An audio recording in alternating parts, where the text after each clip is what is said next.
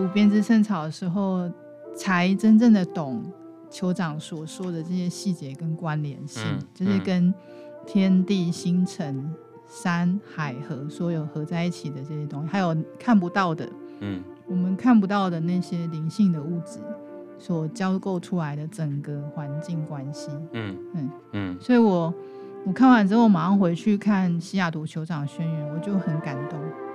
非常的 touch 到那个他，你就连结了就对了。对对，因为而且你会感受到酋长的灵魂，他在跟你说话。哦，嗯，他在跟你说这些事情。啊、对，那我要回头重读。可以啊，你我自己也有一本，对对，对。嗯，读完之后就会，嗯、我觉得对我来说就是会马上去找书架上那本《西雅图酋长宣言》。欢迎光临。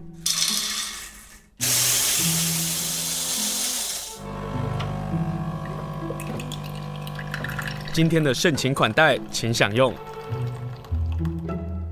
今天访问的是一本书店的 Miru，Hello，Miru 好，Hello，青盛你好。我们要来谈漫游者所出版的《编织圣草》。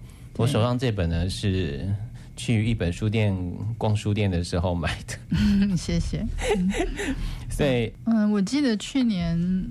第一次来清盛的节目谈的是库克太平洋。嗯，那我那时候也想的是，希望可以用拉远的眼光来看花莲。嗯，就是拉远之后再回来看花莲。那这本书也是一样的动机，就是嗯，拉远之后，就从北美的原住民对植物的使用跟整个生活的观点，然后。嗯、呃，再拉回来看花莲这里，嗯，跟植物的关系这样子，嗯，那听起来我们两个挑书的道理都是一样的。我为什么会买这本书？就是我很想看看从美国的原住民的部分跟自然环境跟植物的关系有没有可能对应到花莲。那如果他可以这样说美国的原住民的故事的时候，我们生活在花莲又如何能够说自己的故事？嗯，是啊，嗯、因为毕竟北美他们的原住民的。意识跟运动走的比我们久，而且远。对，那我们应该可以有很多东西可以从他那边学习，然后借鉴。嗯哼，然后来看我们目前的状态，这样子。嗯，那这本《编织圣草》的作者是罗宾沃尔基莫尔，他也是原住民吗？是，他是。然后他是研究环境跟林业，然后他之前有一本书，对不对？然后也深受大家的喜欢。嗯、呃，那本书我觉得大家可能非常惊艳，就三分三千分之一的森林，三千分之一的森林，对，他是讲的是第一或者是苔藓那一类的东西。哦，对，但嗯、呃，我觉得他的身份写这本书，就是又看到他的那个脉络。嗯哼，因为他是喜欢植物，所以进入这个学科去学习。对，但是这个学科可能跟他出生的部落。所认识的植物是不一样的。那他进入植物的领域之后，他又回到就是往部落传统的方面去学习跟植物有关的东西。嗯，所以等于是，嗯、呃，西方植物的学科的养成，然后再回到他的母体，就是部落里面对植物的那个文化这样子。嗯，所以我在想，他写这本书很好，是他有能力。把它整合好，就是部落里面对植物的诠释跟文化这样子。嗯，对，这对于花莲还是很需要啊。就是说，如果我们就花莲部分，或者是台湾原住民的部分来讲，呃，原住民跟植物的关系，跟森林的关系，陆陆续续都有人在写，或者有人在整理。可是那个整理或者那个写是自己的经验，或者是跟祖先，就是阿公阿嬷传传聊的一些的故事。可是如果再从一个生态或者是植物学的专家的背景部分似乎是缺疑的，对，嗯，那这本在谈植物的关系让我非常的惊艳，就是，嗯，我可以感觉到这本书谈的关系，可能如果是一百，我们认知的可能只有十，对，三千分之一的森林大概有这样的一个概念吧，嗯，那要怎么说？我觉得他。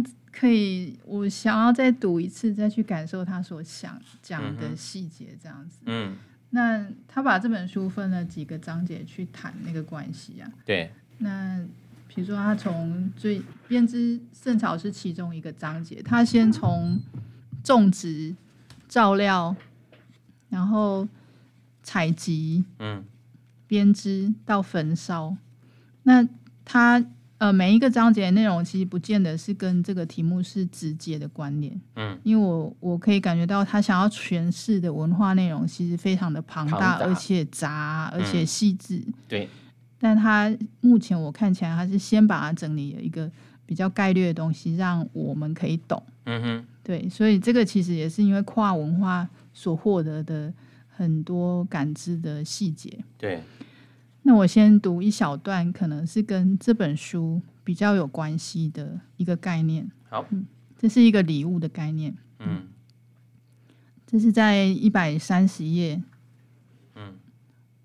我们每天都收到很多礼物，但这些礼物并非要让你我独占，他们有自己的生命轨迹，彼此各自吐纳，终究气息与共。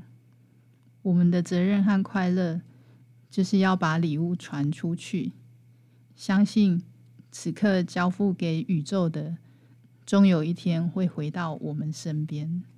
嗯，就这本书，它其实在谈，就是我们生活的周遭这些植物，或是大自然所给予的我们这一切，都是一份礼物。我们如何能够看待这一切？这这书三不五时就会谈到礼物，包括比如说他在讲野莓的时候，他说野莓符合礼物的这样的一个定义，可是杂货店的礼物并不是如此。所以当，呃大自然给予的东西的时候，如果变成一个货物或者是金钱交易的时候，它算不算一种礼物？那这是另外一个篇章在讨论的内容。然后你刚刚读的就是这一段，就是、嗯、我我们去认识一下他所说的，我们每一天都收到很多的礼物。嗯嗯，那植物其实当然人类就是一个接受礼物的人。嗯，但它里面也有谈到各种关系，比如说植物的天赋。嗯，还有植物跟植物之间，还有人跟植物之间的连接的东西。对，那我先提一个里面提到的菜园三姐妹的东西。我觉得这是一个很有趣的故事。我觉得那那边那 篇很棒。对对，他说，呃，有一个冬天，部落的人已经饿到发昏了。那突然的出现了三个美丽的女人，在一个下雪的夜晚来敲门。第一个女人个子很高，穿着一身黄色，长发飘逸。第二位穿绿色，第三位身着橘色长袍。三个女人进入室内烤火避寒。虽然食物短缺，但这几位不速之客还是受到殷勤的款待，分享着族人所剩无几的东西。为了答谢族人盛情。这三姐妹透露了自己的身份：玉米、豆子和南瓜。她们化身为一包种子，交给这些族人，这样他们以后就不会再挨饿了。这本书《编织圣草》呢，它的主轴其实就从这个玉米、豆子、南瓜，后来就串起来为一个基础，会来谈就是。所谓的这些大自然所给予的东西，这个菜园三姐妹，我我觉得，你知道我在我刚当我读到他把这个玉米、豆子、南瓜给彰显出来的时候，我就在想说，如果在台湾的原住民的话，三姐妹会是什么啊？嗯，小米、树豆还是什么？这个我在南边的部落有听到一样的做法哦。你说玉米、豆子、南瓜吗？对对对，一样的做法。然后，因为这三个作物种在一起的时候，玉米会负责光照，南瓜在地上会减少杂草，那豆子呢，它会往地下探寻，然后抓空气中的那个氮，给土地养分。有有，就是南区的，诶，我听到是布农族，嗯，对，因为他们会把南瓜跟豆子一起栽种，可是没有第三种，我听到没有第三种。嗯，但是但是应该是有，可能他们就是各家妇女会有长出他们的智慧。嗯、对，可能就是会有种别的东西或什么的。可是它就是一个回到这书里头有谈到的答案，就是这这三个姐妹是互相种在一起的，就自然的多样生态的时候，我们说的有机或是友善农业，其实透过菜园三姐妹或是原住民台湾原住民的智慧，其实就已经在落实了。对，那这本书其实谈到了你们会读到的是实用的价值。对，那我觉得，嗯，我们现在的人要去诠释这个文化的都的时候，他要有一个责任是要去诠释这个文化更深层的概念。嗯，所以我现在讲的是这三姐妹深层的概念。好，好，为了整体的繁盛，个体必须被珍惜与滋养。唯有让每个人都能做自己。充满信心，发挥天赋，才可能与他人分享。三姐妹让我们亲眼见识到，当所有的成员都充分了解并且分享自己的天赋，一个社群将如何的发展壮盛、对等互惠，使得我们的精神和肚皮一样饱足。你知道我读到这一段的时候，我这边有贴。读到这一段的时候，我也贴了，我也贴了。就是读到这一段的时候，我好想写下来给所有的父母亲啊。天赋是如此的重要一件事情。当我们在谈这本书，在谈植物跟我们之间的关系的时候，其实也在想，这个世界已经运用天赋的时候，当我们人跟人不同地方就在那个天赋，我们又如何能够让孩子的天赋给彰显出来呢？可是很多父母对孩子的天赋的解读是：我的小孩以后会飞黄腾达。哎、欸，我跟你说，刚好我在港口那边，我一下这么讲这么明白吗？就有一个爸爸，他的孩子考上了他孩子想要的第一志愿，嗯，然后他私讯告诉我说，他孩子考上什么的时候，嗯，我我其实第一刻感受到，因为我们都是也是念普通高中毕业的嘛，然后第一刻感受到说，原来作为一个爸爸妈妈。对孩子的期待啊，是如此的强大。然后我也透过这个爸爸的身上看到一件事情，是因为那个第一志愿是那个孩子想要做的事情。嗯，他的老爸是开心这件事情。嗯，你知道这样一个世代的改变，我觉得被感动到了。嗯嗯。不过我想，每个人有再多的天赋，也必须要知道说，你必须跟别人一起合作。对。就对等互惠，然后它会是一个社群可以发展的一个东西，嗯，对，那才会让整个世代可以一直进步。所以当呃，比如说我们在部落里面听到长辈的用字，其实词汇是比较少的。但是当我们如果学到更多东西的时候，应该要去理解他们所谈的这个植物关系，其实是延伸到这样的内涵的。嗯、呃，这个作者他有他植物的背景，那他再回到。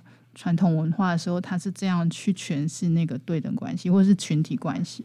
嗯，那我觉得这一部分是未来也许部落可以再慢慢去发掘的，就不是只是在呃实用上的看待植物关系。有呃，其实，在部落上也慢慢慢慢也在谈一件事情，就是部落的分享文化。对，那那个这个也是部落上一个非常珍贵的，但随着呃，商业经济的发展，然后或者是我们各自忙碌了，我们不再会分享我们自己在土地上所获得的东西，我们也不会分享我们可能在河在海所捕捞的鱼。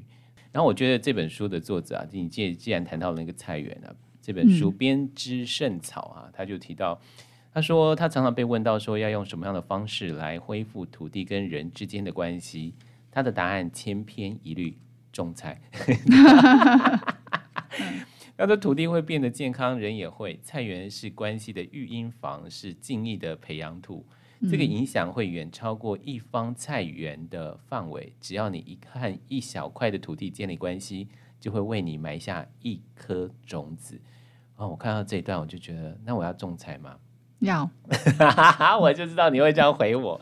他说，有些要紧的事是在菜园里发生的，在这里，如果不能大声说出“我爱你”，可以让种子来说，然后大地会生出豆子来回应你。我我相信，即使在花莲花莲市的听众，有一些听众朋友自己有一方的菜园啊，说到这段，他应该也可以有很强烈的认同感。嗯嗯。我想在这里再跟大家延伸一下他所谓的关系这件事情。好，后面他有提到一个要编一个木篮子的事情，那这个也是属于说部落的工艺，然后跟呃木木料跟编织跟工艺结合在一起的。那他编这个篮子的时候，他后面有谈到一个跟那个整体的关系的部分。嗯，我们通常对植物会想到的是生态。或者是食物链，或者是人跟食物的关系。对。但我觉得这个还是比较少了。嗯。所以我大概念一下他提到的这个，因为这个篮子，所以谈到的所谓这个呃关系这样子。这是在一百八十五页的的地方。嗯。嗯，生态和谐和自然法则永远是第一排。这是他在编篮子的时候第一排。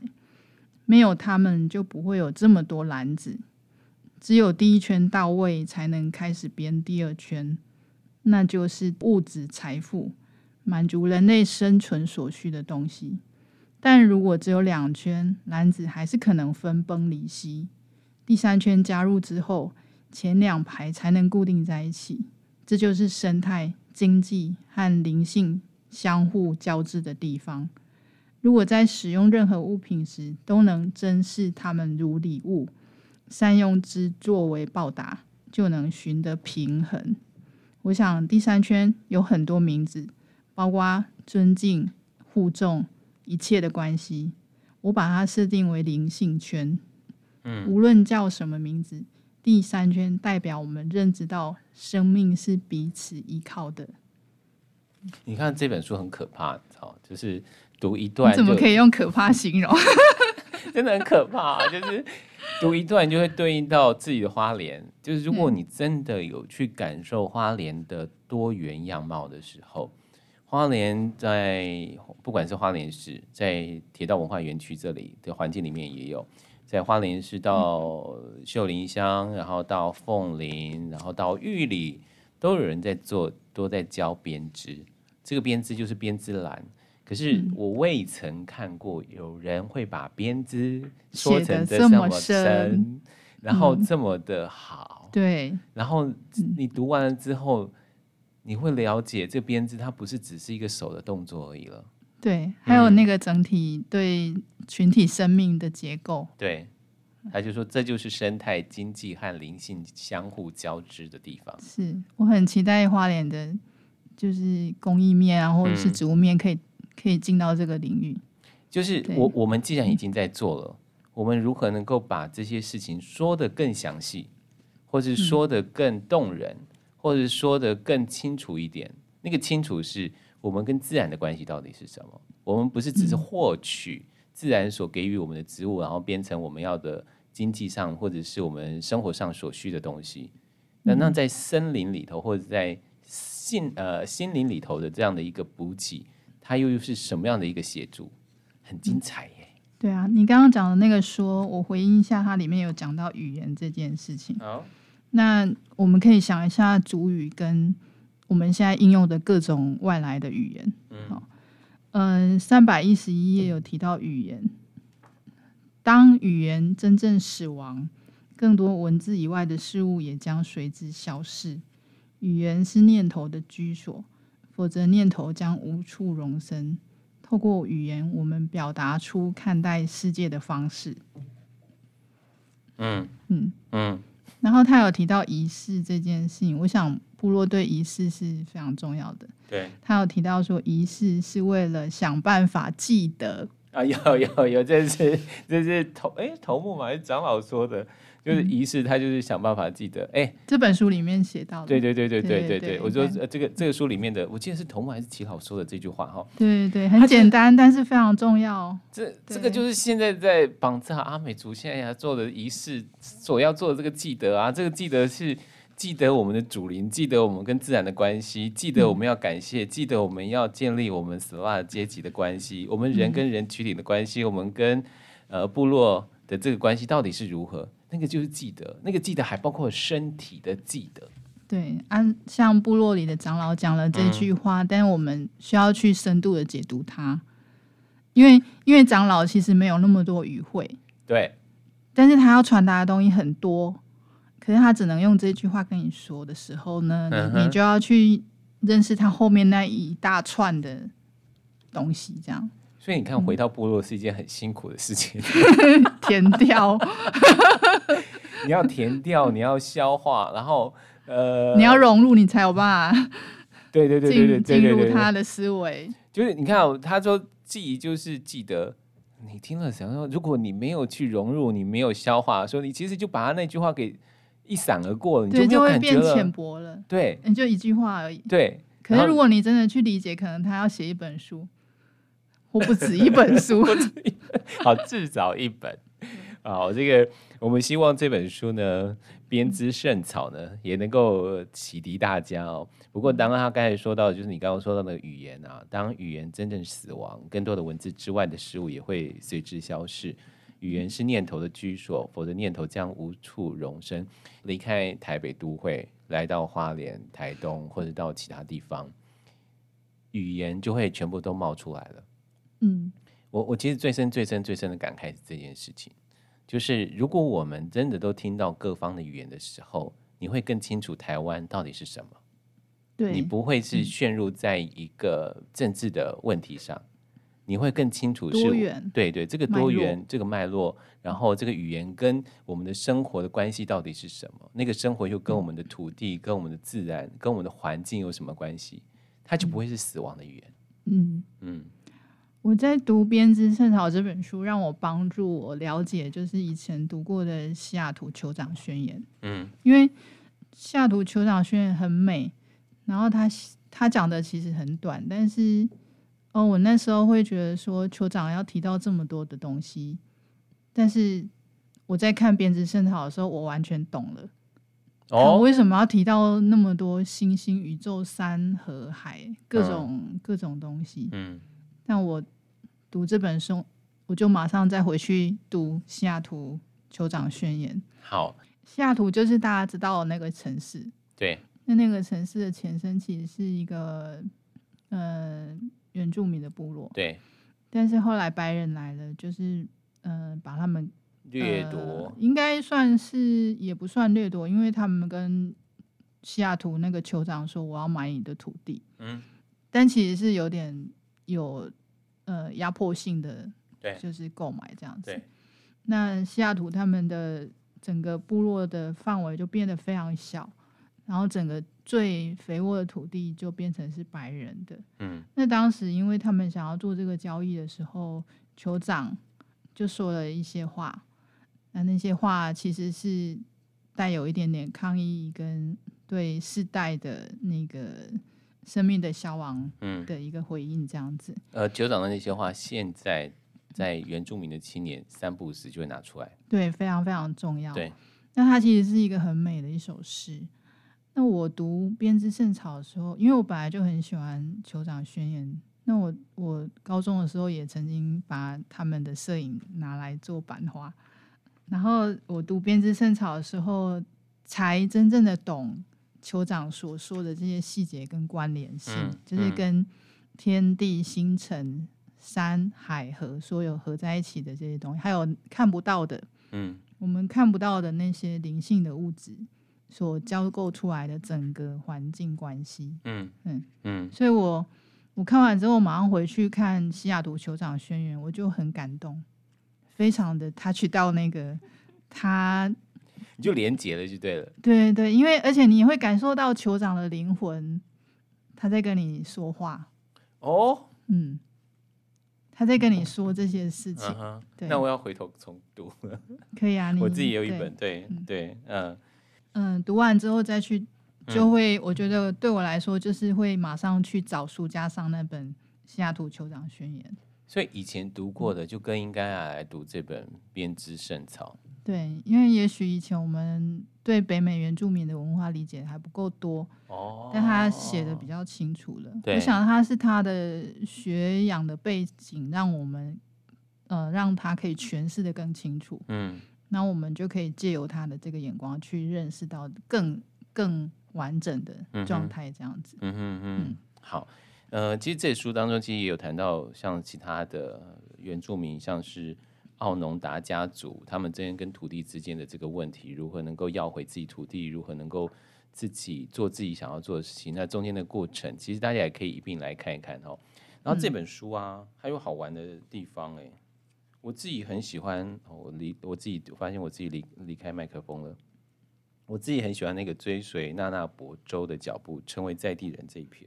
对，我也非常喜欢这个。嗯，我看的好慢哦。对对，我们我先讲最前面，他有提到一个所谓原住民的呃想法，就概念。嗯、他说他说的是那个最初部落的神话，第一个来到的那个女人。然后他说，要记得第一个出现的女人本身就是移民。她从天界千里迢迢落入凡尘，抛下所有认识真爱她的人，从此再也回不去，然后来到这个部落。就是我们常常看到部落里有一个创始的神话嘛？有啊。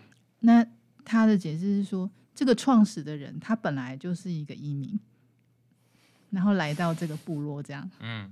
所以我我看到这一篇的时候，有一个恍然大悟说，说我们常常讲原住民，原住民，可是第一个来到那个。原住民部落的那个人就是移民，嗯嗯，然后渔民跟这样的一个关系，这样对，嗯。那后面青生有讲到那拉伯州，这个也是我读的时候非常有有回应的东西，因为毕竟我是一个从其他的城市来的人，所以所以对于在地、本地或者是外地这件这个名词是非常敏感的。嗯，那当他读到他写这个东西的时候，我就。觉得他的诠释非常好。你说 second man 就是第二人，或者是第二次机会之地。嗯、对对对，我读一下他、嗯、他讲的这个东西。好，嗯、呃，在两百五十六页，在地是一个关乎出生的字眼，无论投入多少时间跟感情，都改变不了历史，也不可能取代心灵跟土地的连接。追寻那拉伯州的脚步，并不保证能够从第二人变成第一人。他所谓的第二人，就是指的是呃移民的人或进来的人。那第一人指的就是你在地的人。嗯，那拉伯州是他们呃那个传说里面的一个故事。对对，那他他讲到的是一个根本的跟土地连接的关系，那是改变不了的。嗯，但是他也。去谈了一个第二人，其实当你进来的时候，你就已经开始在做这个连接跟心灵上的流动，这样子。嗯嗯，所以最前面那个提到第一个进入到部落的那个女人，她也是个移民，可是她已经来到这个地方，开始变成一个原住民。嗯嗯，好，关于第一人跟第二人呢，他书当中有写到，就两百四十九页。他说，哥伦布之后已经历经了数个世代，一些最有智慧的原住民长者仍然对于来到我们土地上的人心存疑虑。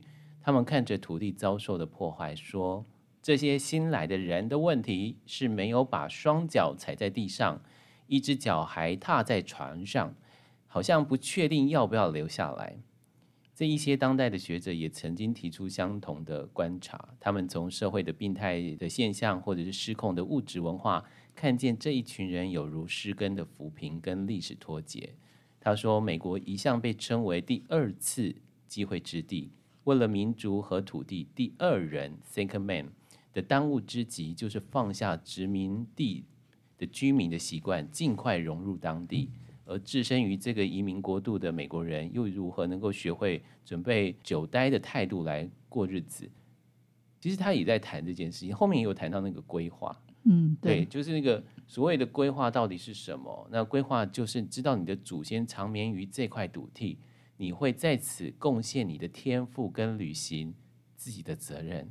对，这句话你就 可以无限延伸哦，回应到那个你要当玉米还是南瓜这种角色。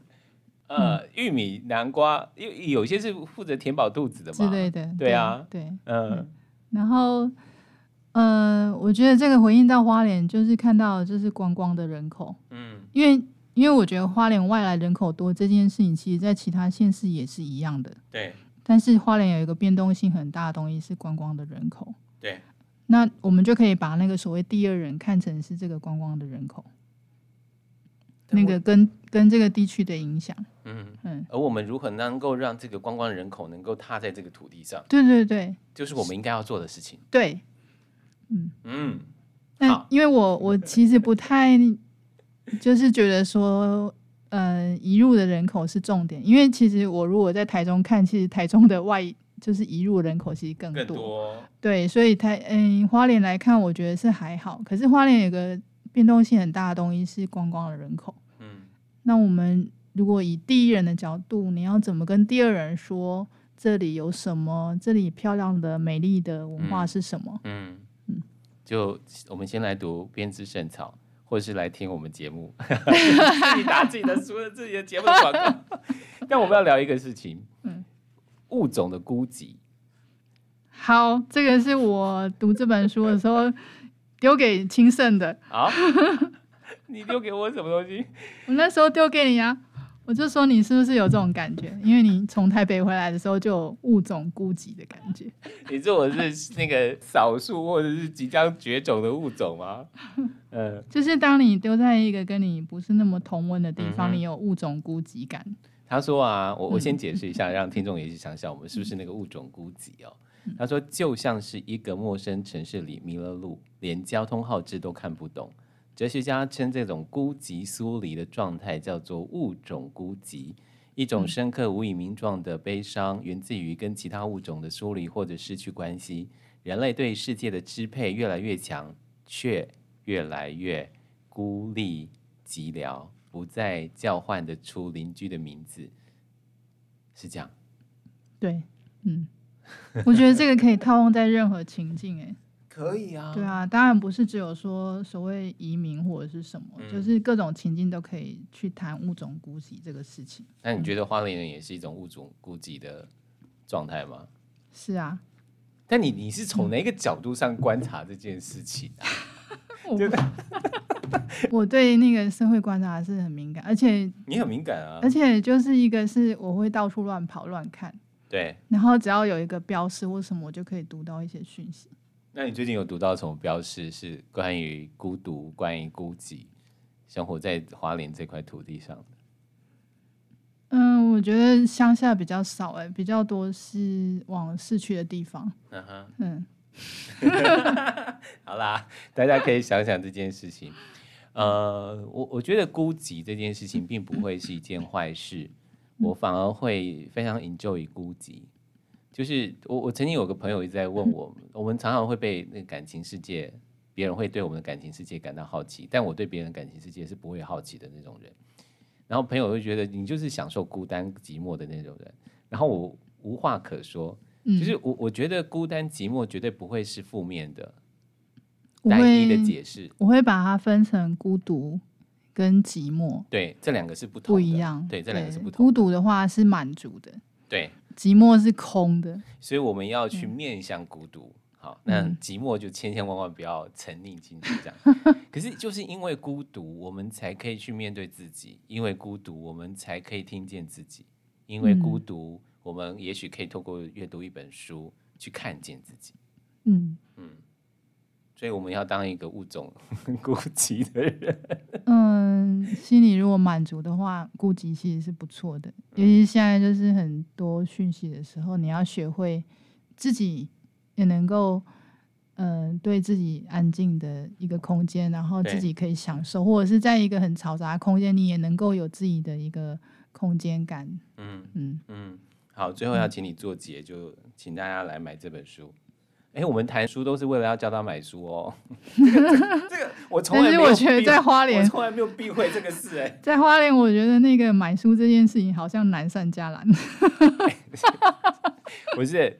大家很开心，正大书城花莲店重新营业，你就要去买书哦。你就说啊，赞啊，支持啊，分享啊，你要去买书哦。你要去买书，你不能只是说支持而已哦。我自己开书店，我是希望大家阅读。嗯，那你从里面获得快乐之后，你再去买书，你再去决定，而不是只是买书的行为。对对，因为如果你买了你不读的话，我觉得那是一个不太好的状态。那我们有时候买书可能会有买了好几本。然后会有一两本就始终晾在那里，没关系，嗯，因为有时候，嗯、呃，书它需要一个缘分跟你对应到心里，嗯，但是就是你需要让自己在阅读上是快乐的，然后你会，就是一个是我希望你获得的是书里的东西，嗯，那个会比你花钱，那他回应给你的东西如果是很丰硕的话，你就会觉得书是一个很棒的东西，嗯。那我我不太喜欢，就是为了支持买书啦，嗯，因为这件事情其实蛮负担的，嗯，对。好，如何让自己能够丰硕呢？我最近就读了这本书，让我很丰硕的《编织圣草》，希望大家能够去书店看一看。作者说，我们跟自然的关系，写在土地上的比写在书页上的更为真实，而且永垂不朽。土地记得我们说过的话和做过的事，故事是最有力量的工具，能够修复土地，也能够修复我们跟土地的关系。我们今天就用这个话。送给大家来修复我们自己的关系。我们又要用什么样的故事说我们花莲的故事？今天非常谢谢一本书店的主理人明汝，谢谢你，谢谢青盛。